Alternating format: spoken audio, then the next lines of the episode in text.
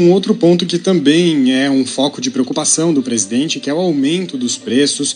Esse aumento está acontecendo nos setores como um todo, mas um, um ponto específico é o que tem gerado também bastante preocupação no governo Bolsonaro, que é o aumento do preço dos combustíveis. E para isso o governo já prepara, inclusive, uma estratégia jurídica para tentar contornar essa situação, porque isso acaba esbarrando na popularidade dele no final das contas, lembrando que a gente se aproxima aí de um ano eleitoral. E uma dessas estratégias envolve a Advocacia Geral da União, que deve entrar aí com uma ação direta de inconstitucionalidade no Supremo Tribunal Federal, questionando uma omissão do Congresso Nacional em regulamentar um artigo da Constituição que fixa a alíquota do ICMS do combustível em todo o país. Ou seja, como esse artigo ainda não foi regulamentado, a alíquota do ICMS ela é definida individualmente por cada estado.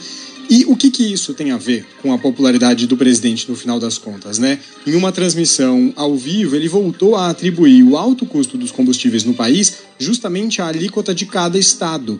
É, atribuindo aí, querendo atribuir o descontentamento do valor do combustível especificamente a cada um dos governadores. Ele, inclusive, disse abertamente que a população precisa saber como é a composição dos preços dos combustíveis para saber a quem culpar pelo aumento.